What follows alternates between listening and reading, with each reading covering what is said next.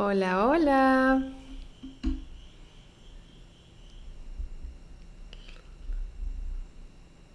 ¿Cómo están? Voy a, invitar a mi invitada este rato.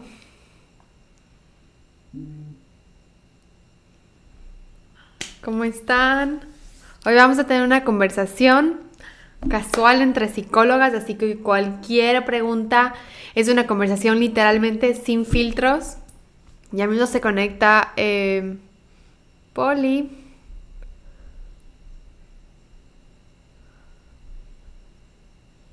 Bien. Ya le hemos invitado. Estoy súper emocionada otra vez. Me encanta hacer estos lives y me encanta poder subirles a mi podcast. Se escucha muy bien, por si no quieren escuchar por aquí. Ya te invité. ¿Estás? ¡Hola! Hola. ¿Cómo estás? Bien, ¿tú? Muy bien. Estoy súper emocionada de poder estar aquí y poder tener una conversación aquí contigo de psicóloga a psicóloga, de amiga a amiga.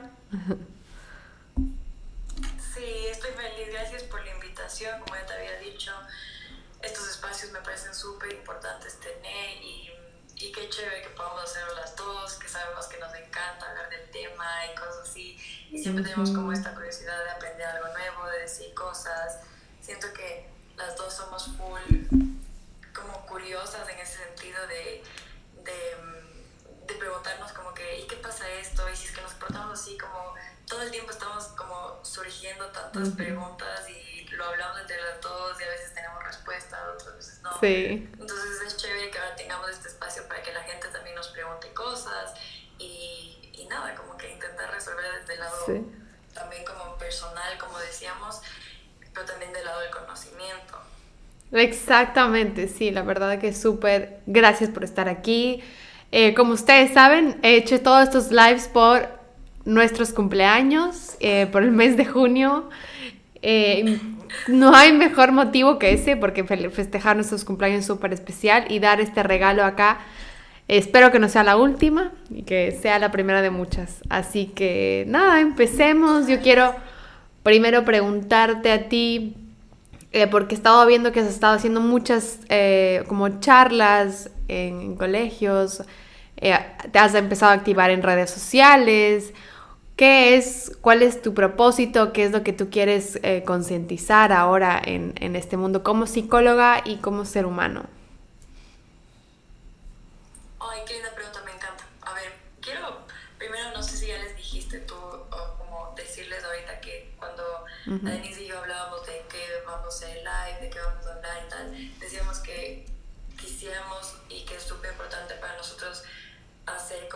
sea una charla entre las dos, tomándonos un café o hablando, o como en Zoom cuando planeábamos qué decir y cosas así. Entonces no planear tanto, sino más bien como solo fluir, conversar y, y eso era como súper importante de que no tenemos como una línea a seguir y nada.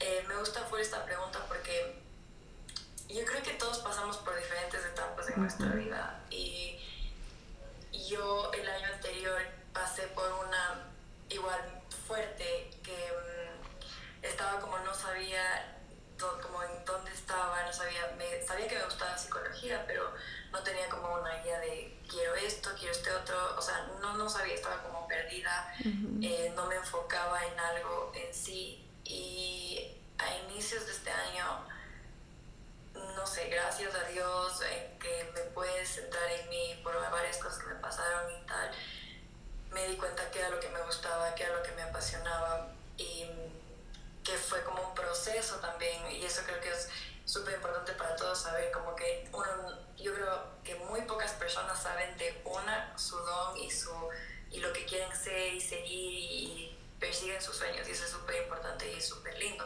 Pero a veces otras personas como yo estamos como medias perdidas de que no sabemos si esto nos gusta, si no, porque nos gusta tal vez varias cosas, entonces estamos como que viendo así. Pero este año, bueno, fue un proceso, pero después de ese proceso que tuve que pasar, me di cuenta que me encantaban los niños, trabajar con niños y adolescentes, concientizar un montón de la salud mental, porque yo pienso que es esencial difícil y también porque estudié y me encanta, como que me encanta tener empatía con las otras personas. Entonces yo pienso que es un, o sea, es básico como que saber estos temas, hablar, entonces siempre estoy súper abierta cuando me invitan a este tipo de, de, espacios, entonces me invitaron a dar esta charla igual en un colegio en Ibarra y fue muy lindo porque la gente logró abrirse, eh, compartimos un momento súper lindo y ya, y nada, hablar del, de la importancia de la salud mental, de, de los cuidados que debemos tener para, nos, para mejorar nuestros hábitos y todas esas cosas, también de algunas enfermedades que ciertas alumnas tenían dudas, todas esas cosas, pero fue muy chévere. Entonces ahora estoy como que en esto de volver a, a ponerme las pilas como en mi vida, en mi carrera, entonces eh, nada, estoy feliz y, y, cada vez me doy cuenta que me encanta más esta carrera y, y yo. Ay, qué lindo, no, pi sí, pienso que creo que la mayoría de, de nosotros como seres humanos nunca eh, como que nos cuesta encontrar ese camino, como ese propósito. Tanto se habla de, de cuál es tu propósito, de perseguir tu propósito, pero a la final siempre como que nos, al, inicio de esto nos confundimos y, y, no sabemos cuál es y empezamos a trabajar en lo que nos dicen que eso es para ser exitosos. Y eso es algo que yo siempre me he llevado en mí y por todo lo que me ha pasado y por todo, o sea, creo que compartimos muchas historias, no iguales, pero similares en, en algunos aspectos. No sé si es porque somos Géminis, no sé si es que cumplimos casi el mismo día, pero en fin, eh, son cosas que, que todos nos, que creo yo que el momento en que no nos conocemos y no tenemos este autoconocimiento, en realidad no podemos saber cuál es nuestro propósito. Es por eso que para, para nosotros y para el mundo de la psicología es tan básico y fundamental la parte del autoconocimiento.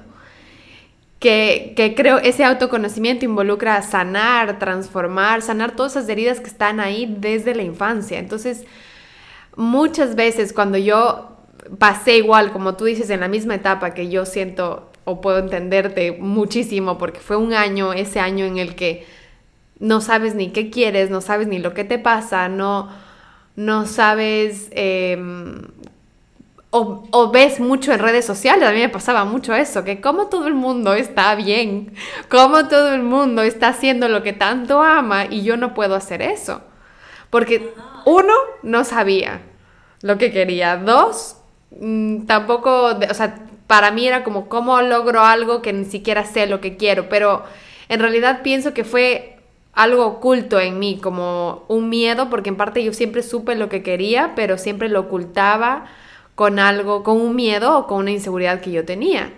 Eso me pasó a mí mucho. Cuando no sané, no sanaba o muchas inseguridades o muchas creencias, ocultaba lo que yo tanto quería hacer y cuál era mi propósito en esta tierra. Entonces, eh, hoy creo que yo me he dado la oportunidad de, de sanar, de crecer y de seguir transformándome porque todo el tiempo seguimos encontrando nuevos caminos, nuevas formas de ver la vida.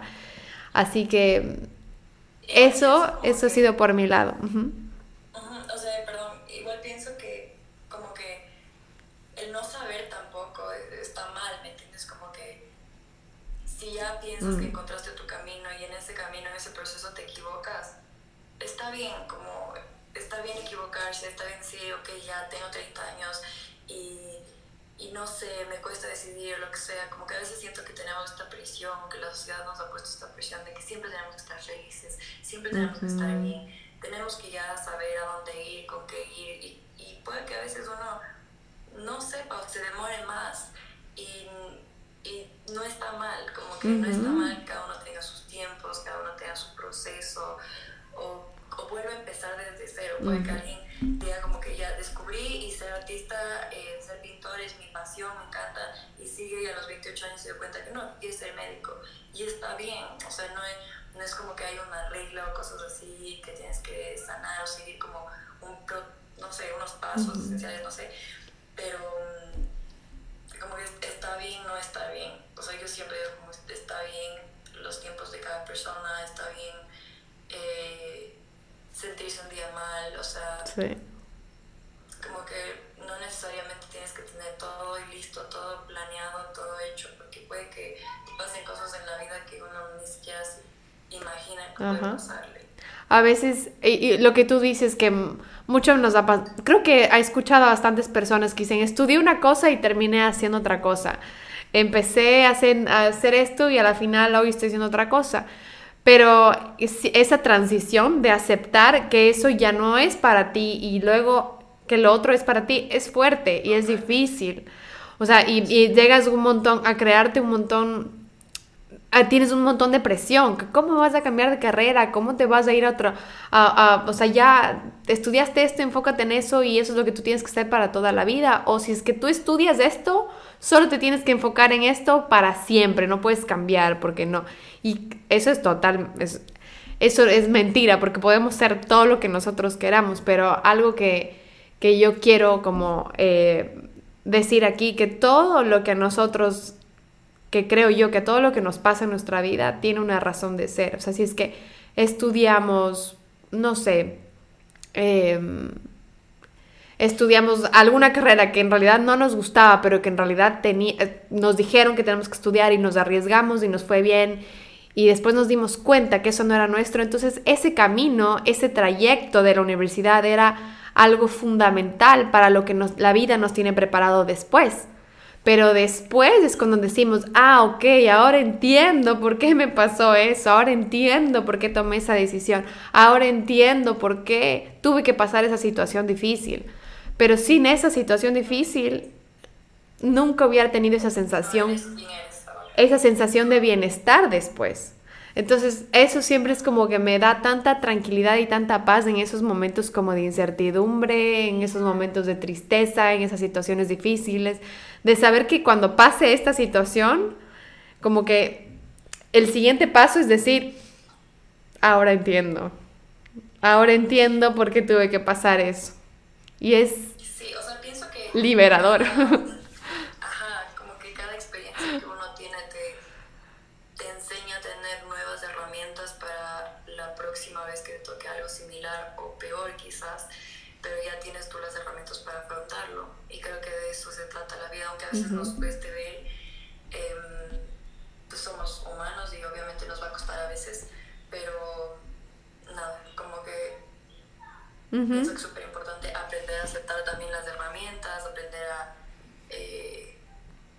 sí, como que aceptar cada enseñanza que te da la vida, porque seguramente en el futuro tendrás también otros uh, obstáculos, otras cosas y si aprendiste la primera, la vida no te va a volver a poner el mismo escenario dos veces.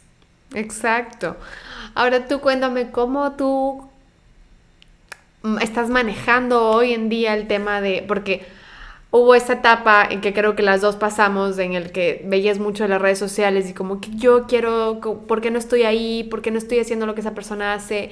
Y tal vez crees que tú quieres eso, pero a la final como no tienes ese conocimiento, eso no es para ti y, y esa persona no eres tú. ¿Y cómo manejaste o cómo crees que tú manejas o es que creo que es algo que hoy en día como lidiamos todos inconscientemente aunque muchos no queramos aceptar siempre va a haber la comparación en redes sociales siempre va a haber esta, este momento en el que ¿por qué eh, esa persona vive eso y yo no?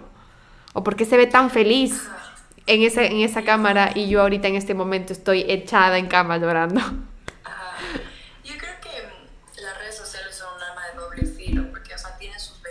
y sus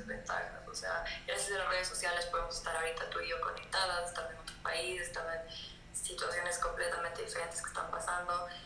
Entonces, hay lados y lados, pero sí, o sea, yo creo que a todos nos pasa que inconscientemente nos comparamos o que estamos como que, ay, esa, como tú dices, ay, ella tiene ya el trabajo soñado, el novio perfecto y yo todavía estoy en la búsqueda de... Entonces yo creo que es un proceso llegar a a, como que a preguntarte esas cosas, pero es algo esencial lo que tú dijiste al principio, cuando uno ya se conoce lo suficiente, quizás estas comparaciones sean cada vez menores. Entonces, yo personalmente siento que estoy en ese camino, o sea, em, creo que voy bien, quizás no sé, quizás me vaya a equivocar, pero es un camino, siento. Y, y ajá, y como que cualquier mujer ve igual, o sea, esto de redes sociales nos hace también estar muy cerca de, de famosos, de ver sus vidas perfectas y todo tal. Pero no siempre es así, porque no todos publican cuando alguien está llorando, o sea, no publicas cuando estás llorando, y si es que publicas cuando estás llorando, no sé, como que no generas esa empatía que quizás se busca, no sé si se busca, pero es como que ya pobrecita, o ya das, abres un espacio para que la gente te juzgue desde otro, desde otro lugar, que no es una crítica sana, digamos, o constructiva quizás. Entonces, para evitar eso, creo que la gente solo eh, sube lo lindo, lo chévere que está pasando en un viaje, eh, lo rico que come, o sea, nadie sube como... El arroz con huevo, que me acordé. o nadie sube como que eh, llorando, que tiene un día mal, no sé qué, y, tampoco tienen que hacerlo, ya, no digo eso, pero sí como que ver lo que estás viendo en una pantalla no es la realidad, o sea, es parte de ella sí, pero no es la realidad del 100%. Y eso uno creo que va aprendiendo en, en este, en este camino. Y, y, como decía, como estamos tan cerca de, de, famosos y cosas así, o sea, cualquiera ve el cuerpazo que tiene, no sé, Kendall Jenner, es como que, hijo madre, yo aquí comiéndome la hamburguesa, pero te estás disfrutando la hamburguesa, entonces estás en completamente otra situación que ella sí. y otra persona o, o cosas así. Entonces, a veces uno hay que pensar eh, eso, o sea, a mí me ha pasado muchas veces de que yo digo como que, ay, como tú dices, yo estoy tan mal y tal persona está súper bien, que no sé qué, y después yo digo como, no sabes, o sea, no, no sabemos si de verdad está súper bien. Y si es que está bien, qué bueno, en verdad, qué chévere. Y, y si es que está mal, y si es que le ayuda a poner esas cosas, está bien, como que tampoco puedo juzgar el proceso, el camino de alguien, entonces... Algo, sí, mm, es eh, eh, ay, em, tienes la razón, de verdad, a veces que, mm, pero a veces que yo creo que, que también verlo desde, no verlo desde una limitación, porque justo me acordé, porque el día de ayer vi yo la serie de Jennifer López, que me encantó, la serie, la película, el documental. Me encantó y lloraba porque decía, wow, es una persona, era, o sea, era una, era una persona tal cual y como yo soy en este momento. O sea, cuando ella cuenta su historia y sus sueños y sus ilusiones, o sea, ella estaba en la posición, obviamente con diferentes sueños, ¿no? Porque ella es actriz, cantante, pero ella en un momento pasó por lo que yo estoy pasando. Entonces... Estaba como en esta búsqueda. En esta búsqueda, exacto. Ajá, exacto. Y en esta lucha de, de, de, ser escuchada, en esta, en esta lucha de, de que quiero que me vean, de ser vista, de ser escuchada, de ser reconocida. De... Entonces digo, wow, qué increíble cómo ahora, ahora, ella llegó, bueno, a sus, ella dice como a sus 50 años y cuando tenía 20, como yo me imagino, no me pongo en la posición de ella y claro, frustrada, enojada, que cómo lo logro, pero hubo un límite, o sea, se nota claramente en la serie que eso tuvo un límite y que hasta el día de hoy tiene que lidiar con paparazzi, redes sociales, tal vez en otra intensidad, tal vez en otro, en otro nivel, pero es que eso existe en cada etapa de tu vida, o sea, en cada vez que tú vas eh, soñando más y más grande, eso, eso existe y es algo que tenemos que lidiar en cada momento de nuestra vida. Yo creo que, por ejemplo, algo que a mí me dejó muchísimo eso, uno que igual le vi como le invita, ¿no? A Shakira en su presentación del Super Bowl, que digo, wow, qué hermoso, otra vez, como las mujeres se juntan para formar algo mejor. Otra cosa que me dejó a mí es como su valentía de mujer, su, su valentía, su, como su humildad y ser, y ser tan privilegiada y honrada con todo lo que le está pasando, pero con toda la gente a su alrededor. O sea, esa, esa humildad de reconocer su camino, o sea, todo lo que ella reconoce, su vida desde sus papás, desde donde nació, reconocer todo lo que tuvo que pasar para llegar a ser en donde está ahora la mujer que es, a mí me inspiró muchísimo y fue como, qué hermoso, ¿cómo puedo en realidad ser algo así en este camino, ¿no? Y vuelvo otra vez a la misma respuesta, aceptando mi camino, o sea, literalmente aceptando cada fase y viviendo cada fase de este camino ahorita, en el presente. Así que, y por ejemplo, algo que yo, yo creo que en redes a mí me ha ayudado muchísimo el, como el, ese tema de comparaciones. ¿Qué hay en esta persona? Cualquier persona que yo veo en, Instagram y digo me gusta o digo, ¿por qué no, no tengo eso? Es, ¿qué hay en esta persona que en realidad yo quiero tener? ¿Qué es lo que quiero tener de esa, de esa imagen? Porque no es más que una imagen. Y, y, a la final, si es que tenemos como esa envidia, que creo que esa como envidia la tenemos todo y de la que poco se habla porque tiene muchísimo de juicios y muchísimo de que si tienes envidia eres una persona mala, cuando en realidad no eres una persona mala cuando tienes envidia, porque la envidia te está mostrando que hay algo en eso que tú quieres. Entonces es parte también de autoconocimiento, porque digo, bueno, ¿qué quiero de esa imagen? O sea, ¿qué quiero de esa persona que está ahí? ¿Qué me gusta de lo que está transmitiendo esa persona que en este momento no tengo por falta de qué? De, mm, autoestima, de autoconocimiento, porque tengo que mm, soltar miedos, inseguridades. Entonces, esa es otra parte de cómo verle a, esto que estamos día a día eh, aquí, ¿no? En redes.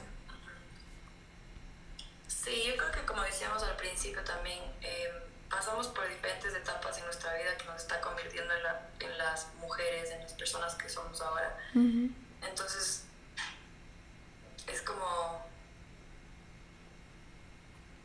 Como... me perdí el hilo de lo que Sí, no, sí te entiendo.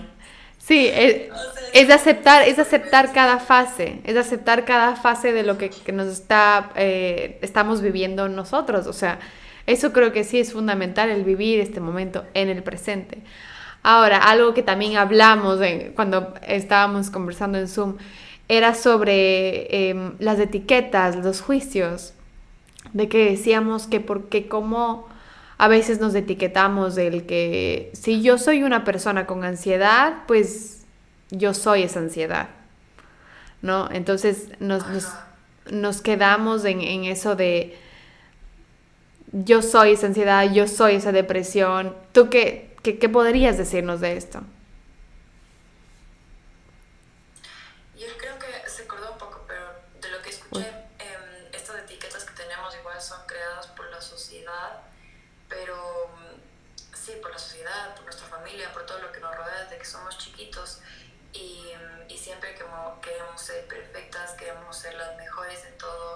Nos cuesta cuando algo nos sale mal y cosas así. Y por ejemplo, justamente como esto que decíamos de, eh, de por qué, no sé si te ha pasado que vas a cuando te pintan las uñas, por ejemplo, y la que te está pintando las uñas tiene sus uñas feas, es como que de ley pinta mal. O sea, como la que pinta no tiene sus uñas arregladas. Y en parte sí tiene sentido como igual una dermatóloga, como tiene que tener la piel perfecta para poder yo sentir que estoy en buenas manos, o no sé, como que este tipo de cosas. Entonces, como un psicólogo nunca pudo haber tenido depresión, ansiedad o alguna enfermedad mental, porque ¿cómo me va a ayudar? Y es como que un motivo para juzgar o para un tema que la gente hable, cosas así. Y es como, no, más bien creo que te pasa, o sea, te pasa la vida eh, una serie de, eventos que te hacen aprender y te brindan las herramientas, como decíamos. Y a mí me pasó, y yo creo que la herramienta más linda que logré eh, tener de ahí es la empatía. Y el tener empatía, yo puedo generar eso con mis pacientes, de decir como cuando me dicen, tengo una, o sea, no sé qué me pasa, me, estoy muriendo, me duele el pecho, no puedo respirar, me duelen las manos y todas estas cosas. Yo, como tienes tanta empatía, porque cuando solo lo estudias o no lo ves, es difícil comprender al 100% lo que la otra persona está pasando. Entonces ahí es cuando decimos como, ya, pero Denise, pon de parte, eh, pero si eres guapa, eres inteligente, puedes estar con quien sea, puedes hacer lo que sea, tienes de eso. Entonces uno también tiene, siente esa presión de que yo sé, yo sé, solo estoy mal, me siento mal, necesito ayuda, lo que sea. Entonces estas etiquetas como que te presionan demasiado que igual como que no vas a ser tan buena porque ya tuviste algo o no vas a poder eh, dar terapia porque te vas a identificar con ellos y te vas a sentir mal. Eh, tantas cosas que escuchas que es como que no, sí puedo y de hecho me gusta y de hecho siento más empatía por esa gente porque digo, ay, sé, o sea, te entiendo de verdad, como que me describes todo y de verdad lo siento, o sea, es lo peor y vamos a sanar y tú vas a poder y, y dale, o sea, y dale, porque sabes lo feo que es, entonces eso te, te, ayuda tanto como a darle con todo, no sé. Entonces... Eh, y al final nos damos cuenta como todos, al final tener esa empatía eh, y esa como compasión sobre el otro, nos damos cuenta de que al final todos pasamos por eso.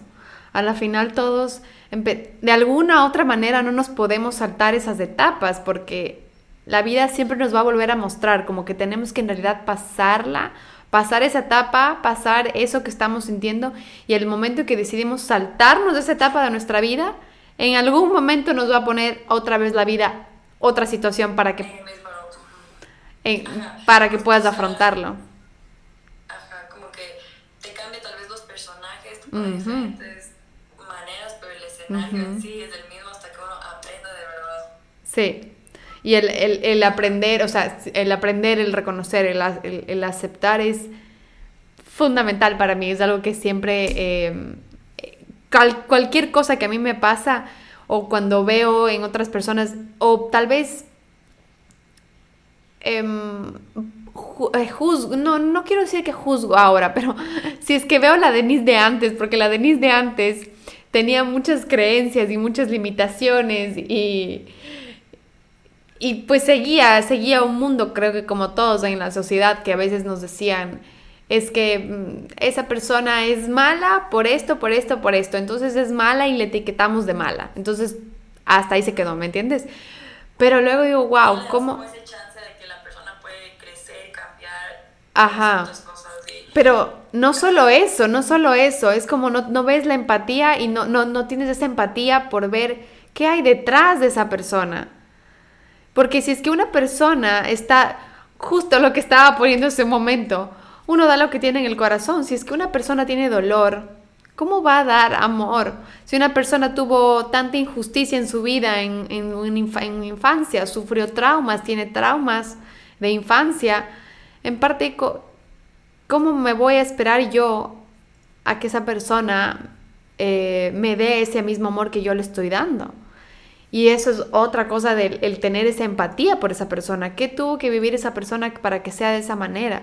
Y eso es algo que yo siento que esto en mi vida de colegio tenía que haberlo sabido, porque muchas veces, muchas veces em, yo sufría mucho en, el colegio porque a veces, em, como siempre, hay chismes, hay juicios, hay críticas, entonces creo que todo el mundo vivía esa etapa de inventos y todo, entonces el momento de no saber que claro, la persona que está diciendo eso feo, la persona que está hablando de ti, también sufrió, también le dijeron cosas. Exacto, habla desde la carencia. Has dicho la palabra correcta. Hablan, esas personas hablan y comunican desde la carencia. Como, y yo desde dónde quiero actuar, como, ya otra vez viene, como, ¿cómo quiero ser yo? ¿Cómo quiero hablar con la gente? ¿Cómo quiero relacionarme con la gente? Desde la carencia, pues no creo. Sí, yo creo que el, la empatía para mí es algo tan fundamental como que todo sentido, como en cada acción, en cada palabra, en todo, cuando uno tiene empatía es mucho mejor. Yo creo que eso me, me, ha ayudado a superar muchísimas cosas y también, o sea, es algo que yo creo que he ido desarrollando en mi carrera, pero que mm, en mi vida personal también lo he puesto en práctica y creo que me ha ayudado bastante para ir por los caminos que quiero ir, que creo que ahora son los correctos, que antes no. Eh, porque tienes, o sea, te pones en la posición de la otra persona, te pones en los zapatos de la otra persona. Entonces dices, mm, entonces seguramente esto pasó por esto, o no quiero decir esto o hablar aquí porque puede pasar esto. Entonces es como tantas cosas que te puedes poner a pensar, o como tú decías, si es que la persona está triste o algo, no sabemos el por qué. Entonces, qué difícil, o sea, cuando juzga, juzgar me parece tan fácil, pero tan como, no sé, como que nadie debería juzgar y si es que lo hace y lo hace desde una parte constructiva, sería mucho más chévere porque las personas necesitamos aceptar cualquier tipo de opinión porque no todos van a estar de acuerdo como eres, lo que dices, lo que haces, o sea, nada. Pero si es que yo te voy a dar una crítica, si es constructiva, yo sé que la vas a tomar y capaz lo puedas mejorar. Pero si no es constructiva y es crítica y es como de mala persona, no te va a llevar a ningún lado ni a ti ni a mí. Exacto. Ni a mí porque estoy reflejando algo que, que es feo, ni a ti porque estás recibiendo algo que solo te va a hacer sentir mal y no lo vas a hacer como que, ah, tengo que mejorar en tal cosa. No, porque no es desde un lugar lindo. Exacto, sí, sí, te entiendo. Te, te entiendo y, y, siento que es muy cierto. Y también en la parte de, no sé cómo tú le ves cuando mm, utilizamos esa parte como víctima nuestra para, mm, para poder escuchar esas partes de como, o para poder solo, como, ¿cómo explico eso? Esas partes víctimas que nosotros de verdad no nos ha enseñado que la, eh, como, ay, a ver, el victimismo es algo que nos han, nos han, lo hemos practicado de una manera diferente. O sea, es como, yo lo llamo como un comodín seguro. Ajá. Y ya sabemos tanto cómo funciona que es como, si hay una situación en la que yo no puedo afrontar, no sé qué hacer, mejor soy víctima porque es mi zona de confort y me voy a sentir bien ahí. Entonces ya sé cómo actuar, cómo me defiendo en ese espacio. Ajá. De tal persona hizo esto, tal persona esto. Y tengo un buen amigo que me ha enseñado muchas cosas y él siempre me decía como que si te haces cargo totalmente de tus acciones, es más fácil que puedas controlar tu vida, porque tú tienes las riendas. En cambio, si le echas la culpa es que Juanito me hizo esto, Pepito esto, es que yo, es que yo, yo, yo, yo, y la víctima de todo, es difícil que puedas mejorar y es difícil que puedas superarte, porque tú estás siendo solo la atacada, digamos, y no, no estás tomando el mando de ok, entonces yo hice algo mal, acepto, y, pero sigo, como, sigo adelante porque eso es lo que hay que hacer. Exactamente, exactamente, es así. Es, es, es, como tú me dices, me encantó esa, esa como analogía como de inseguro, es así. Entonces, el momento en que nosotros en realidad eh, estamos de como de ese lado víctima, el poder em, reconocer y poder aceptar de lo que te está pasando y tomar acción de acuerdo a lo que te está pasando, el contar las cosas que te están pasando. Sí tengo ansiedad, sí tengo depresión, pero no, no caer en eso de... No me defino. Ajá, exacto. Y no en, el, en, el, en, en la parte de... O sea, el estar como como yo diría, a ver, si me ocurre ahorita como el aceptarle, como en ese, ese acto de valentía o aceptar lo que tenemos con como, como un privilegio, porque si en realidad tenemos esa ansiedad, es como algo que nos está diciendo que tenemos que cambiar en nuestra vida, como algo que no está bien, que no es sostenible, y si es que no tuviéramos esa ansiedad, no tuviéramos esa depresión en este momento, no tuviéramos que cambiar nada. Y cuando no tenemos que cambiar nada, no estamos viviendo en nuestro más auténtico ser. Entonces, esa ansiedad es como un jalón de orejas. ¿Ese qué? Como que no estás creciendo. Ajá. Eh, ajá, es como yo, ahorita que me acuerdo, yo siempre he dicho como que es un jalón de orejas el que te diga, hey, tienes esto, actúa, haz algo diferente. Ah, tú puedes, tienes que cambiarlo. Por eso estás viviendo ese momento. Entonces, ese aviso es más como un privilegio para en realidad tomar acción y dar ese salto y cambiar. No es algo de tristeza, ni de victimismo, ni de qué pena. Ajá. ajá. Algo que a mí me encanta que yo siempre he dicho es que lo que tú, es, o sea, tu experiencia que estás viviendo ahorita es el manual de supervivencia de alguien más que va a sufrir o que va a pasar, porque tengo amigas, por ejemplo, que están pasando por cosas que yo, muy similares a las que yo pasé, entonces yo decía, les entiendo tanto y a mí me hubiera encantado tener a alguien que me diga ese momento como que tranquila, es normal, como que sí sientes que te mueres, pero no te vas a morir, tranquila, como que vas a sentir esto, sí, o cosas así, y es como que quizás Dios nos dio esto de, de tener o ser diferentes o tener como esta, estas enfermedades que te ayudan a desarrollar diferentes herramientas y que mm, te ayudan para también ayudar a las otras personas.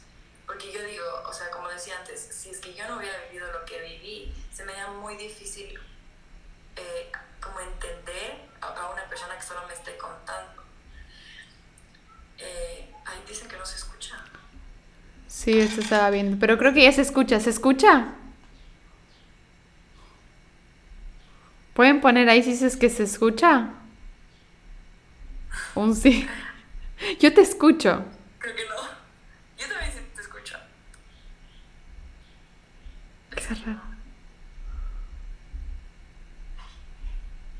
Es, yo creo que sí se escucha. Ah, sí. nadie respondió. Sí, ya. Sí. Ok. Ya, entonces, eh, ¿qué decía? Que, mm, ¿En qué me quedé? no, en la, en, en la parte de que estábamos hablando sobre el victimismo y sobre la ansiedad y cómo eso te puede eh, ajá, etiquetar. Como eso te crea muchísima empatía con las otras personas Ujú. y el vivir diferentes experiencias te ayuda, o sea, te ayuda para tú ayudar. Entonces, todo lo que te pasa, como tú decías en un punto, tiene una razón de ser.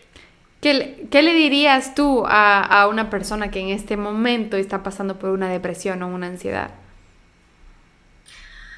Eh, yo le diría que, mm, que es duro, que el camino es duro, Ujú. que no es algo de que se, que se sana como cuando te rompes un hueso y tienes que estar tres meses de- con yeso o lo que sea, sino que requiere tiempo, de paciencia, de mucha paciencia.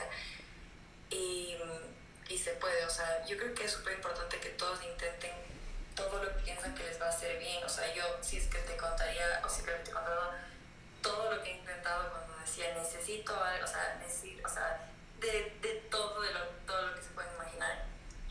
Y yo creo que lo que más me ayudó y me sirvió a mí en ese momento fue eh, acercarme a Dios, mi psicóloga y, y mi psiquiatra. Como que pastilla de terapia y e iglesia creo que fueron lo que más me Ujú. ayudó. Y, Qué hermoso, y sí. muchas veces yo también me enojaba y creo que hay- a mucha gente le puede pasar de que dices, ya no quiero tomar más pastillas o porque, eh, o a mi edad porque tomo pastillas o cosas así. Y es como tranquila, o sea, si es que alguien está pasando por eso, lo primero que le da miedo es que yo no quiero tomar pastillas porque no me quiero hacer dependiente, es que yo no quiero esto. Y es normal como que tener tantos miedos y tantas dudas, Ujú. pero es un proceso como todo y hay que tener paciencia, o sea, paciencia, Ujú. paciencia y solo como seguir las instrucciones de los profesionales. Sí, gracias por contarnos porque es un tabú el decir. Es un... No, no digas, no cuentas, no cuentes todo lo que tú estás pasando, no, no, eso está mal. Em, entonces, gracias por... creo que hay que saber, como que hay que saber en, en quién confiar, hay que saber en, o sea, el momento adecuado, las personas adecuadas, en donde puedas contar como toda tu historia, si es que te sientes seguro de hacerlo, ¿ya? O sea, yo mm, pienso que está bien, porque yo soy súper fan de que está bien si es que un día te sientes vulnerable, está bien si día te sientes mal y si quieres compartirlo, pero creo que la vida también te enseña a saber en dónde. Y con... No como llegar a ¿Y con quién? y decir, ay, es que me pasó esto, es que esto, no. Porque no todas las personas que están ahí son, te van a aportar algo. Ujú, Entonces ujú. es súper importante saber quién te puede sumar, quién te puede enseñar. Importantísimo, quién sí. sí, quién no. Ajá. Entonces, por ejemplo, si es que ahorita estamos en, en- esta conversación, este live, y sale al tema de que quiero contar de que sí, yo tuve depresión, yo tuve ansiedad, yo tomaba pastillas, está bien, ¿me entiendes? Porque es un tema que estamos hablando, tratando y tratando de normalizar. Pero si estoy en una fiesta no voy a llegar a decir eso, que, que quizás a veces me pasó porque no sabía cómo manejarlo, pero creo que sí he aprendido a saber con quién, en dónde, o sea, los momentos que se debe tocar estos temas. O sea, puedes hablarlos y expresar cómo te sientes también, pero saber con quién me parece esencial, porque como decíamos antes, es, es muy fácil juzgar Ujú, y no toda la gente piensa igual que tú, ujú. entonces em, solo puedes abrir como un campo en donde puedes recibir mala energía, donde puedes eh, dar apertura a que hablen cosas de ti que no está bien o distorsionen tu realidad. pero si lo haces con gente que te aporta, con gente que, que es buena, quizás no está mal. Por ejemplo, yo tengo... Y eso, eso también... Personas que, ah, perdón, que, que, quiero demasiado, que, que cuando estoy con esas personas digo, wow, siempre, siempre que estoy con ellos tengo algo nuevo, aprendí algo.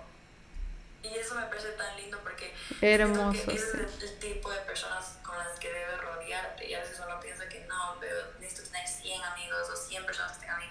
No, no es la cantidad, sino la calidad. Entonces, si yo estoy como con estas personas, siempre voy a aprender algo. Entonces, también a mí me genera esta, esta curiosidad de, decir, como de preguntarles cosas y, de cómo se siente, y cómo hiciste, y cómo hago. O sea, porque quiero saber todo, como que todo desde su punto, desde su experiencia, todo. Y es desde su punto de vista, no sí. Puedo hacer eso. Ajá, como que te pones y dices, yo, ok, no puedo hacer esto porque no soy igual, me falta desarrollar tal o tal, tal cosa, no sé.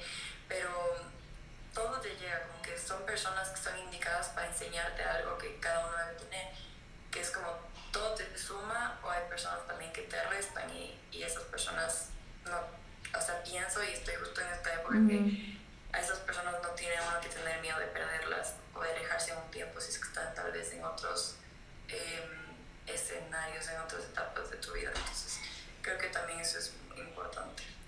Sí, me encanta todo lo que dices. Y también me hizo acuerdo algo que, que creo que es como muy importante el, el mencionar, que hay veces que todo lo que nos sucede en nuestra vida, hay muchas personas en las que se, se van a ir, que pensaste que no, que no se iban a ir nunca. Se, pensaste que te van a acompañar en el camino para toda la vida. Y, y se van a ir. O sea, son personas que vinieron a aportarte en ese momento de tu vida, vinieron a aportarte en el momento en que tú necesitabas aprender algo de esa persona, pero esa persona tuvo un límite en tu vida, o sea, ya no, ya no te aporta más, ya no te, ya contribuye más a tu vida y el aceptar eso, el reconocer, ok, tengo que soltar a esa persona para en realidad, eh, no sé, tal vez sanar, transformar o seguir creciendo, tengo que soltar amistades, familia, em, personas que ya no contribuyen a mi vida y a lo que yo quiero. Entonces es, es de ese lado eh, también fundamental que viene parte de nuestro autoconocimiento, es parte de lo que nosotros queremos tener en nuestra vida, pero nunca nos muestran cosas que queremos. Es como la vida no nos pone, eh, tú quieres este libro, toma, no, simplemente nos muestra las cosas que no queremos, que no queremos ser. Nos muestra las cosas que no queremos tener en nuestra vida para así darnos cuenta de lo que sí queremos tener en nuestra vida. Entonces, es algo que también yo me he llevado muchísimo en este camino de, de, mi vida, del momento en que yo em, empecé a sanar y a, conocerme en realidad la persona que, que soy y a conocerme quién, por qué estoy aquí y quién soy en realidad. Eh, ay, algo más que quería decir después de eso. A mí me ha pasado un montón de que a veces yo siento que retenía, o sea, yo creo que, ajá, retenía gente en mi vida que no, que por más que no me hacía bien, no podía soltarlas. Porque decía, no, porque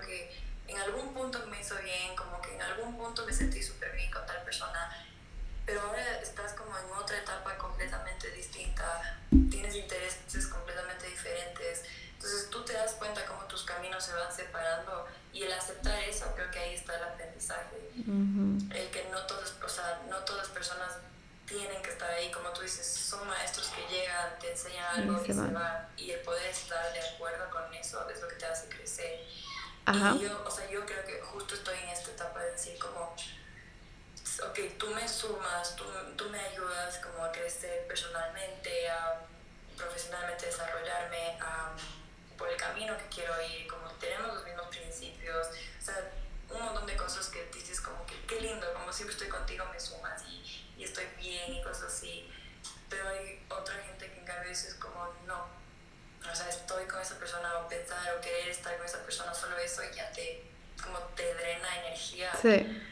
Y es feo y aprender eso es, es, es feo, como que yo recién hablaba con alguien y le decía como, ¿cómo hiciste para solo seguir tu camino y no estar preocupado de que tal persona si me sigue el ritmo o se quedó atrás o me hace mm. mal hace bien, así. Y, y esa persona me decía, eh, soy feliz, como que no me hace falta esa gente en mi vida. Y yo decía, sí, a largo plazo tiene sentido porque sí, o sea, pero ese momento de sentimiento, así como que vivimos tantas cosas juntos, juntas, lo que sea, y ahora es como despegarte de esto es feo, porque se habla en todo tipo de relaciones, no solo de, o sea, de, novios o cosas así, sino también de amigos, de familia, tantas relaciones interpersonales que son como, eh, no sé, difícil de soltar como tú dices. Entonces, sí, a largo plazo eso te va a dar estabilidad, quizás te da paz, pero en ese momento está bien si un día como que te sientes mal o te sientes bajoneado de que cuánto le extraño y cosas así. Eh, sí. Pero es por un bien. Ajá, estoy de acuerdo. O sea, en fin, como tu presente no te, no te aporta y eso en el futuro te va a generar paz, estabilidad, felicidad. O sea, para mí la estabilidad y la felicidad como igual. Igual. Hay algo que me, me recordó ahorita, no sé, me vino a la mente. Eh, yo tenía un paciente, una paciente que, que me decía, ah, que me contaba su, que su novio la había traicionado, que tiene una relación muy tóxica y que en realidad, no, que tenía la relación muy tóxica. Y que el novio le traicionó y que en realidad le veía al novio muy como arrepentido y le había cambiado, le veía que quería, que él tenía, o sea, que él quería cambiar y quería volver, ¿no? Entonces le buscaba mucho, ella quería volver, pero claro, por el otro lado ella tenía la presión de que le decían, termina, no vuelvas, ese novio es malísimo, o tantas cosas que le decían por el otro lado, pero yo le pregunto, ¿y tú qué quieres? Me dijo, yo quiero volver. Le digo, ¿y por qué no vuelves? O sea, como que se le iluminó la cara, así como, ¿es en serio lo que me estás diciendo? digo, ¿por qué no vuelves? Vuelve. Si tú quieres volver, vuelve. ¿Por qué no vuelves? Se le iluminó la cara y me decía así como, eh, o sea, era como que le di la libertad entera como para tomar esa decisión de volver. Y fue ahí, dije, en ese momento, si tú quieres, vuelve. Y, y puede que vaya todo la, la, idea contraria a lo que todo el mundo diga. Y puede que yo, como ser humano, diga, no, no debes de volver porque ese novio te traicionó, que no te quiere o lo que sea. Porque como ser humano puedo tener ese juicio pero como psicóloga tengo que ser un poco parcial y en realidad ahí vemos que hay personas que en realidad no están listas para soltar lo que ya debe ser soltado, pero hay una razón, o sea, hay una razón de ser, porque si es que todavía tú estás ahí es porque no estás lista, pero va a haber un momento en el que estás listo. o que estás lista, ahí va a haber ese momento, o sea, todavía no, atraves, no, no, no como que no atraviesas ese aprendizaje, que tienes que aprender de esa relación, como que todavía hay algo ahí que no termina. Y es como, dije, no, esa persona ahorita necesita esa libertad de, tomar la decisión y de elegir, en vez de que yo le esté diciendo lo que tiene que hacer, pero esa, ese como, y, claro, bueno, hoy en día su relación sigue súper bien. Em, pero ella sigue en este aprendizaje de qué es lo que le está brindando esa relación. Y puede que algún rato termine, como todo, pero solo era algo que, me vino ahorita esa experiencia de contarles de que hay cosas en la vida en que nosotros tenemos que pasar y que no estamos listos para hacerlos o que simplemente em, las situaciones que nos muestran o que, que nosotros vivimos es porque tienen que estar ahí. Entonces hay veces que no podemos, o para todos los que están, nos están escuchando, que hay veces que no podemos decir a otra persona todo lo que tiene que hacer o decir o actuar, porque en realidad no vivimos en el corazón ni en el alma de esa otra persona. En realidad yo pienso que, que es algo que, que también como a mí, como antes, eso me ha cambiado como la vida, el, el, el, ser psicóloga y ver la vida desde otro escenario, como desde un zoom out, desde sin juicio y de ver en realidad lo que cada ser humano es y lo que cada ser humano necesita y quiere y, necesita atravesar por ese momento fue fundamental. Entonces, el, todas esas etapas que pasamos son creadas para lo que nosotros vamos a hacer en otro punto. O sea, cada vez la vida nos muestra que todas esas situaciones son creadas específicamente para eso, para llegar a lo que verdaderamente eh, estamos destinados a hacer. Sí, o sea, yo creo que las, la vida sí te pone como en ciertas situaciones, pero también uno tiene que, como te decía, tomar las riendas uh -huh. de su vida, ¿no? Así como... Ah, ah, ok. No, sino uno tiene que tomar las riendas de su vida y decir, ok, si esto ya me pasó, entonces voy por el otro camino. Eh, por aquí ya conozco esto, entonces tomo este camino. Y no siempre tomar el más fácil, sino el que el que sabemos que nos va a hacer quizás como mover un poco el piso, pero con eso vamos a aprender. Y siempre buscar eso, siempre buscar crecer, aprender, ser mejores, en todo sentido. Aunque Exacto. nos muchas cosas, aunque nos duela lo que nos digan, todo se resume en tener empatía y en siempre intentar ser una mejor persona, creo yo. Sí, y pienso que para finalizar este live, porque mismo se nos acaba el tiempo, pasa volando, es... yo quisiera compartirles, como siempre he dicho, como ver la vida como un viaje, o sea, cuando estamos organizando un viaje, o sea, todos los días con esa ilusión de armar la maleta, esa ilusión de em, preparar cada momento, el hotel, la comida que vamos a conocer, qué lugares vamos a conocer, en dónde vamos a estar, qué, persona vamos a, qué personas vamos a conocer en ese viaje. Y nuestra vida es así, es un viaje. ¿Cómo armamos esa maleta? ¿Qué metemos en, nuestra, en esa maleta? ¿Con qué nos vamos? ¿Con qué nos vestimos para, esa maleta, para ese viaje? Ajá. Que nos llevamos de ese viaje. Y, yo no sé si nos queda tiempo, pero yo quería hacerle también como, si es que tienen alguna pregunta sí, sí. hacernos o cosas así. Sí, antes de que se nos corte tenemos un poco de tiempo. Así que aprovechen todo lo que quieran. Ya, esta conversación fue así sin filtros. Ustedes pregunten sin filtro.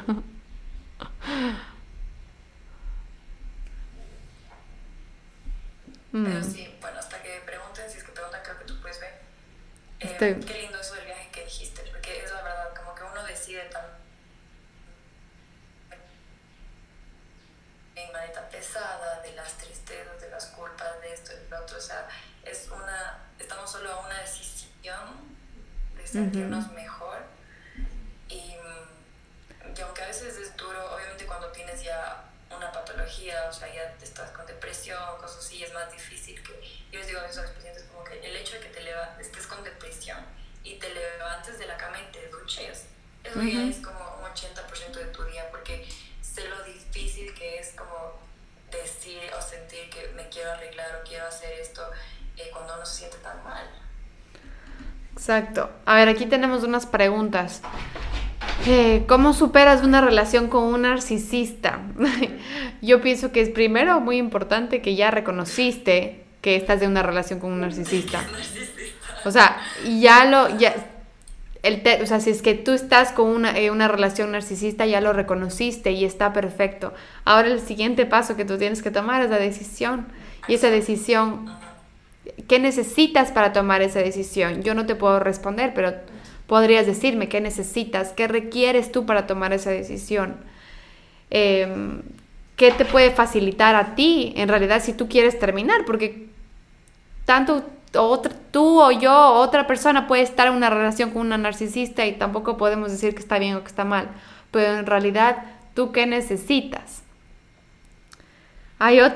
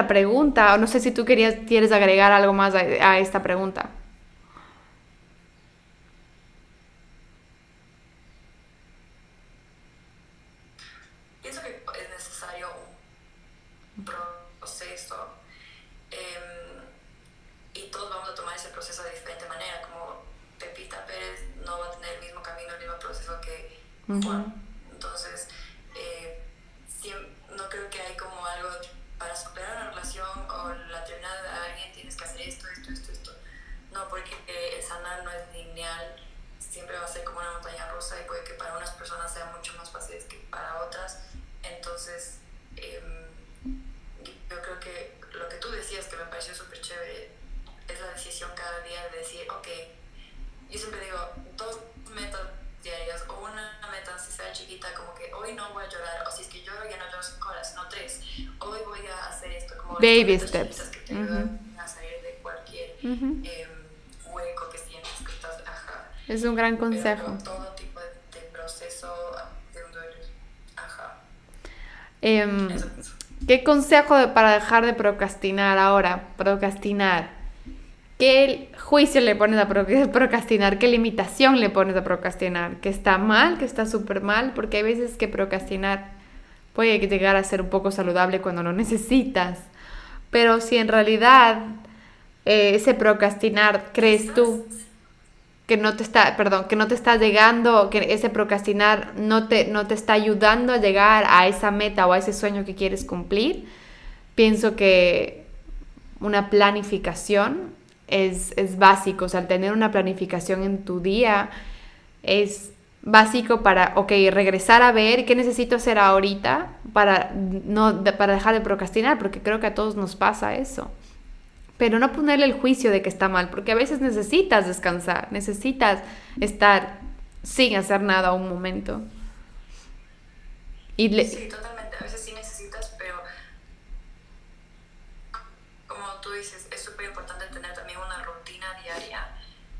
Que, ok, me levanto, atiendo la cama, me hago el desayuno. Entonces, si es que ya tienes como eh, súper eh, organizado tu día, tus cosas, va a ser mucho más fácil que termines. Y yo no sé si a tal punto procrastinar sea saludable en el sentido de que si tienes cosas que hacer, leer o eso y dejas hasta el final, luego así pueda que esa presión de tengo que entregar mañana este trabajo o algo así, te haga hacer rápido y te haga hacer bien, pero no sé qué tan saludable sea eso. En cambio, si ya tienes una organización de, de tu día, de tu semana un poco, es más fácil como llegar a los objetivos que tienes planteados. Sí, el, planificar, sí. Y mm, yo creo que cuando decimos procrastinar se siente como súper pesado. Ay, estoy procrastinando, pero el cambiar esa palabra por descanso, lo necesito, se siente un poco más liviano. Se siente más liviano y te ayuda a tomar una decisión de mejor manera. Exacto, el escuchar tu cuerpo te ayuda a tomar una decisión mejor, una la siguiente y creo que va a ser la última porque nos van... Nos va a cortar Insta. Eh, dice, ¿podrían dar un consejo de cómo puedo alcanzar el éxito? ¿O no?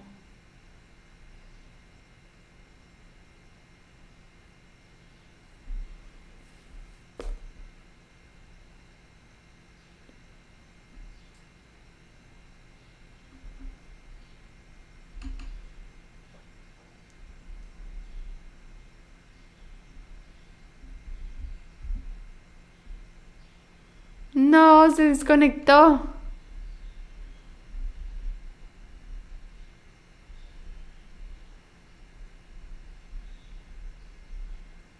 ¿Me ven? Se desconectó. Estábamos ya por terminar. Justo el momento de terminar se desconecta. ¿Aló? Sí. Pero bueno, respondamos un poco la última, la última pregunta que era sobre cómo alcanzar. Sí, la última pregunta era cómo alcanzar ese, eh, cómo alcanzar la felicidad, el éxito, mm, algo, algo así, algo así como cómo podríamos, cómo alcanzar el éxito y la felicidad. Y yo creo que en ese lado diría, ¿qué es éxito y qué es felicidad para ti? Porque puede ser que estás viviendo ese éxito y esa felicidad en ese momento y no lo estás reconociendo y no lo estás aceptando. ¿Qué podrías decirles tú? aparte que es, o sea, como puede ser que sea muy, muy utilizado esto que siempre te dicen de que la felicidad es la meta, pero el camino es como el objetivo o algo así. Y tiene mucho sentido porque uno, a veces, como decíamos al principio, la sociedad nos dice que todo el tiempo hay que estar bien, todo el tiempo tienes que estar alegre. Pero no, o sea, desde que te levantas vas a tener diferentes emociones, diferentes sentimientos, entonces puede que un rato estés súper feliz, pero luego una noticia te preocupe, luego otra noticia te, te enoje, entonces son tantas cosas que así como siempre estar súper feliz y ser exitosa y cosas así, no lo vas a lograr, pero sí lo puedes, sí puedes lograr ser la persona que te gusta ser a ti, con la que te sientes en paz contigo, con la que te sientes quizás eh, tranquila de estar y sola, como compartir tu, tiempo contigo, tus momentos contigo, conocerte más, quererte más, mimarte más. Eso para mí es, como tú decías, para esa persona que es la felicidad, que es el éxito. Para mí la felicidad siempre va a ser como la paz, la tranquilidad, la estabilidad. Em, entonces cuando ya lo tienes eso... Claro, y es es diferente para todas las personas. Felicidad, éxito, es diferente para cada persona. No está destinado que lo que para ti es felicidad, tal vez para mí no es felicidad. Entonces el, el reconocer, ajá, y es otra vez, es parte de nuestro autoconocimiento. El si no sabemos lo que en realidad nos hace felices, entonces ¿cómo podemos estar en búsqueda de eso? Y siento que la felicidad, yo pienso personalmente, la felicidad siempre es momentánea. Lo que para mí siempre está es como ese bienestar, pero el, el bienestar de aceptar de que hay momentos de tristeza, el bienestar de aceptar de que hay momentos de de, sentirme mal, de, de sentirme ansiosa, de sentirme, o sea, cada emoción tiene su función. Entonces, la felicidad no abarca todo eso, simplemente para mí es como un bienestar. Estar en ese estado de bienestar, reconociendo que cada emoción tiene su función, como la, la tristeza es un aviso, la ansiedad otra vez como es un jalón de orejas, como todo eso nos muestra eh, qué es lo que nos quiere decir, nos lleva a un estado de bienestar y hay días de felicidad, de extrema felicidad. O sea, si es que explicamos lo que pasa en el cerebro, todo cómo sube esa dopamina en nuestro cerebro y todo lo que el éxtasis también nos da, o sea, todo eso así va, sube, baja, es como, diría yo, en, a nivel como em, cognitivo, en nuestros, a nivel sí, en, nuestro cerebro esa felicidad siempre se va a mantener momentánea. El bienestar es el que nos brinda una calidad de vida. Y eso es lo que queremos llegar a ser.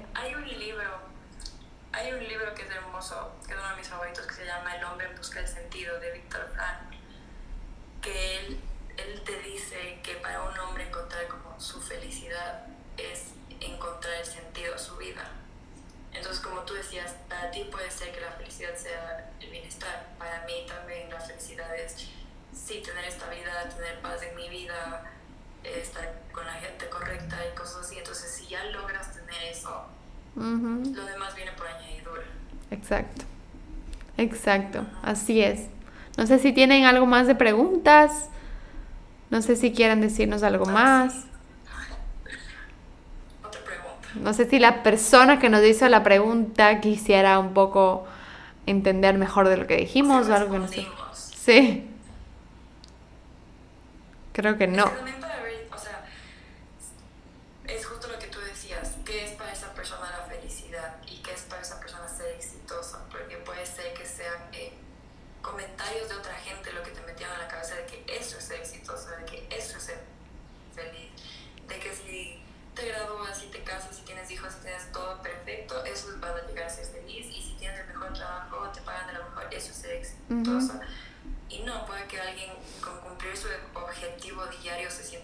Más feliz y exitosa del mundo. Y eso vale también.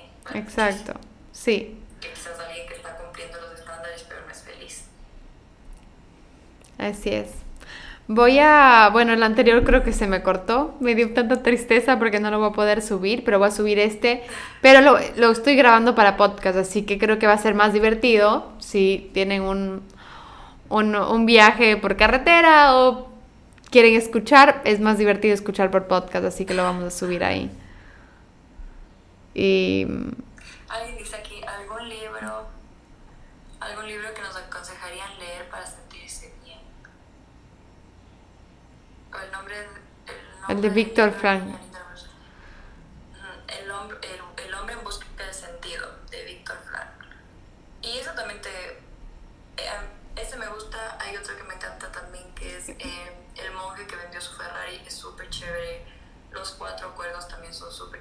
Súper chéveres para entender.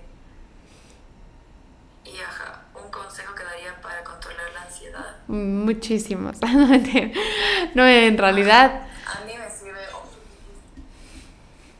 Sí, sigue, adelante. ¿Sigo? Ahí va. Em, a mí me sirve un montón la respiración. Me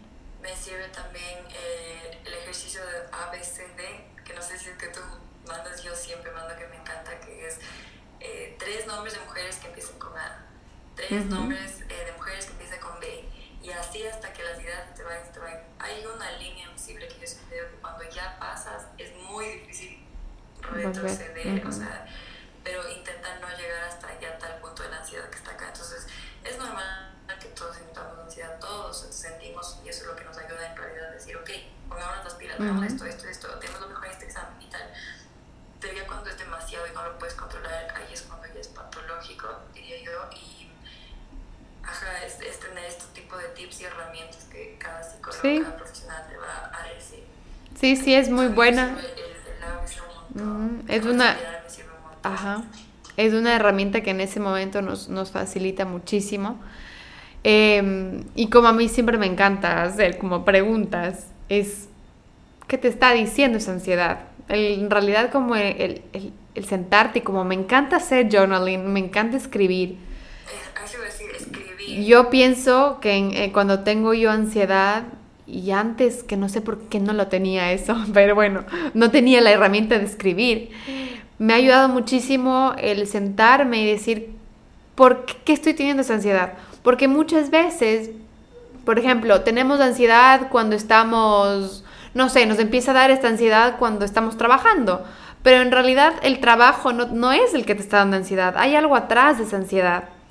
Entonces hay algo que te está detonando esa ansiedad en ese momento, pero en realidad no es la situación como tal, sino hay algo más profundo hay algo más profundo que tú tienes que averiguarlo. Entonces, en realidad, ¿qué es lo que la ansiedad me está mostrando? Si es que para mí la ansiedad es un jalón de orejas, como diciéndome, hay algo que tienes que cambiar en tu vida, ¿qué es lo que yo tengo que cambiar en mi vida? ¿Qué es lo que tengo que ver? ¿Qué parte de mi vida no, no es, no, no la estoy viviendo en, en mi mejor versión en este momento?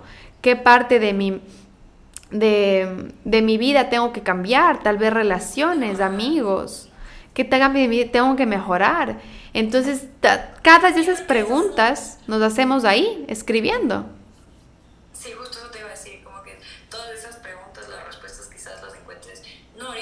Ahorita, pero quizás en unos seis meses cuando vuelves a leer como, wow, hace seis meses esto pensaba, esto sentía, así actuaba, y te pones a leer y eso también te ayuda a decir, ¿cuánto he avanzado? ¿Cuánto he mejorado? O quizás en este, en este aspecto sigo igual, tengo que mejorar.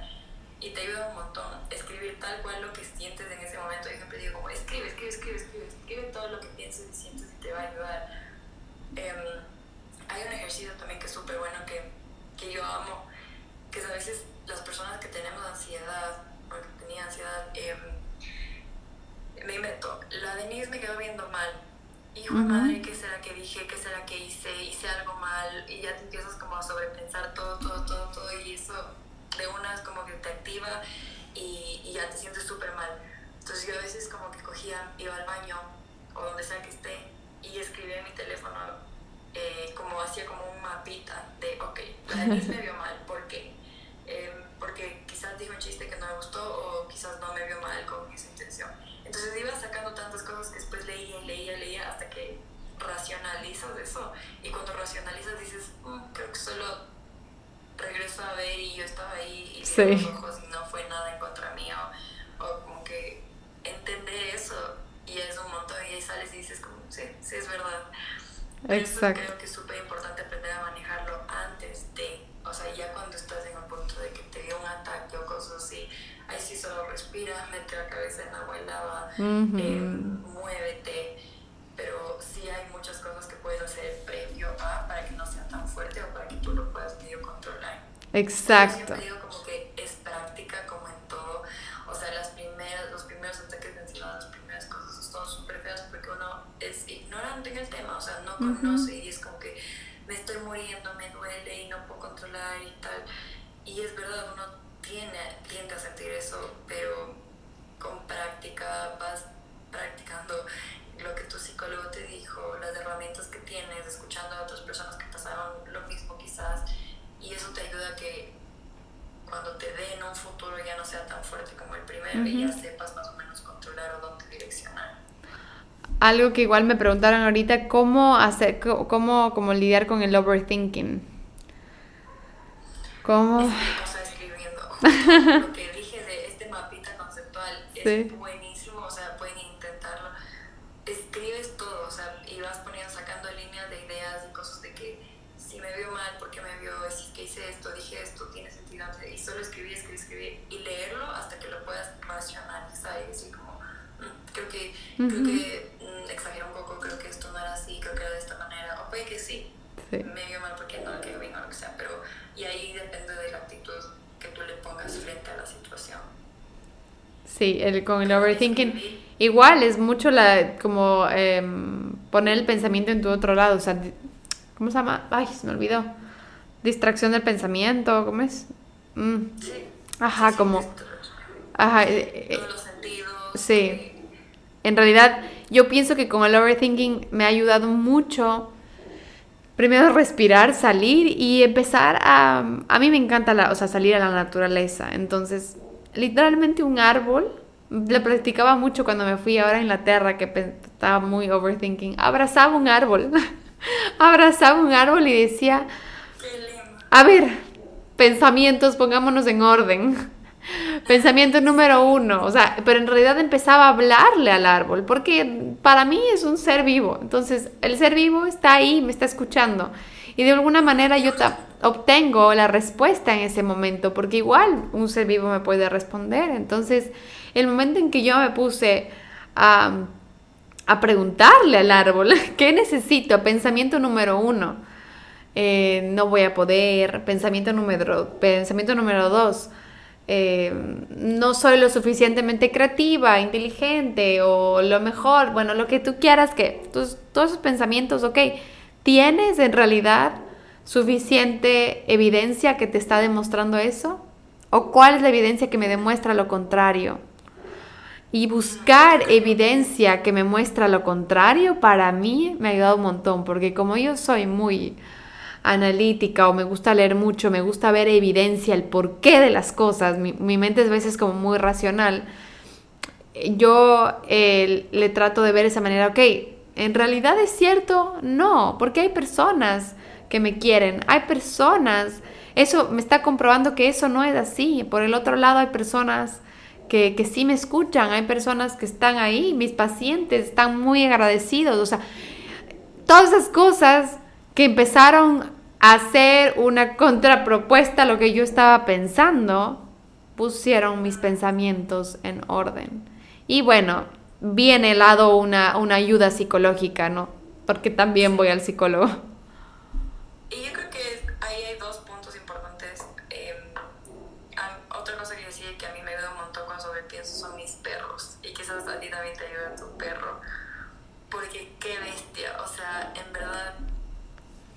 Yo no, bueno, solo he tenido perros, no he tenido gatos. No sé si es que es como cualquier animal, pero la conexión que uno tiene con un perro, en, en mi caso es tan lindo sentir como ese apoyo de, que, o sea, puede sonar raro, pero le abrazan y solo ellos sienten todo lo que tú estás pasando y estás como que son personas que solo te dan amor y no esperan nada a cambio. Entonces, sí. ese es un punto. Y, y, y el segundo punto es que en verdad, si es que tienes la inteligencia emocional súper desarrollada, y puedes como tú mismo ordenar esos pensamientos, como tú dices, de pensamiento número uno, pensamiento número dos, y puedo ordenarlos como súper bien. Pero yo, por ejemplo, siento que me falta muchísimo por, eh, por desarrollar mi inteligencia emocional, entonces yo sí necesito escribir, o sea, escribir de que estoy pensando esto, esto, esto, esto, me estoy sintiendo así, así, me genera esto, esto, esto. Y cuando está plasmado en un papel, ahí cuando lo leo, lo racionalizo, porque yo así soy mucho más de de sentimientos que así de tan analítica no soy, sino más bien como siento muy profundo esto, soy muy de sentimientos así. Entonces a mí me ayuda un montón, me ayuda mucho más no solo hablarme a mí, sino a escribir y después volver a escribir y decir, ok, ahora entiendo el porqué de esto, eh. entiendo por qué esto no, por qué esto sí, o, todas las cosas. Exacto. es tan lindo, me pasa que yo creo que en el 2015, cuando me fui, me fui de intercambio, empecé a escribir. Y el otro día como que estaba leyendo, porque dije, quiero el mismo cuaderno para, para seguir escribiendo. Y leía cosas del 2015 que decía, wow, cuánto he cambiado. O es, inclusive en una decía como, wow, qué bien en ese entonces y ahora por qué retrocedí.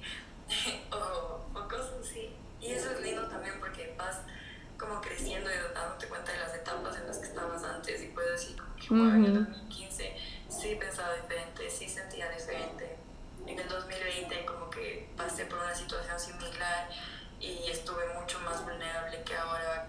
Entonces es lindo también tener como ese respaldo. Exacto. Que es tuyo, porque es tuyo, tuyo, netamente tuyo. Sí. Así que bueno, creo que hemos llegado a nuestro fin. Creo que hemos respondido a otras dos preguntas de cómo mantenerse eh, motivado. Hay otra de cómo mejorar nuestro estado de ánimo. Pienso que todo se basa en ese autoconocimiento que necesitamos tener y en sanar las cosas que en realidad no hemos sanado, en reconocer en que es tiempo de soltar para, para poder lograr nuestras metas y poder mantenerse eh, en ese estado de bienestar más constante para que nos dé una calidad de vida mejor. Así que, pues muchas gracias, qué hermoso que estés aquí, gracias por compartirnos un poco de ti, de tu historia, de tu vida. Y, Creo que nos faltó tiempo. Oh, sí, no, no podríamos quedarnos aquí un montón de tiempo aquí hablando.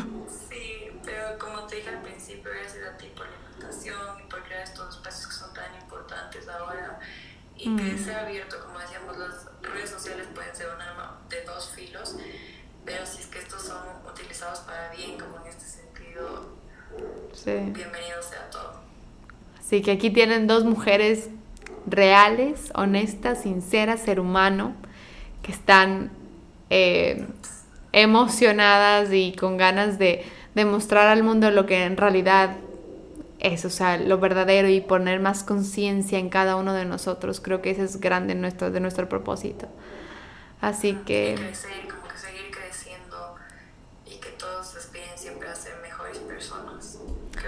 Gracias para todas las personas que están aquí, gracias para, que se tomaron el tiempo de escuchar. Em, así que nada, les quiero un montón. Bye.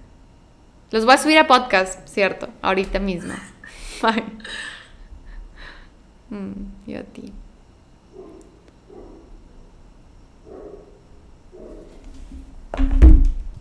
Qué raro, no viene Ramón.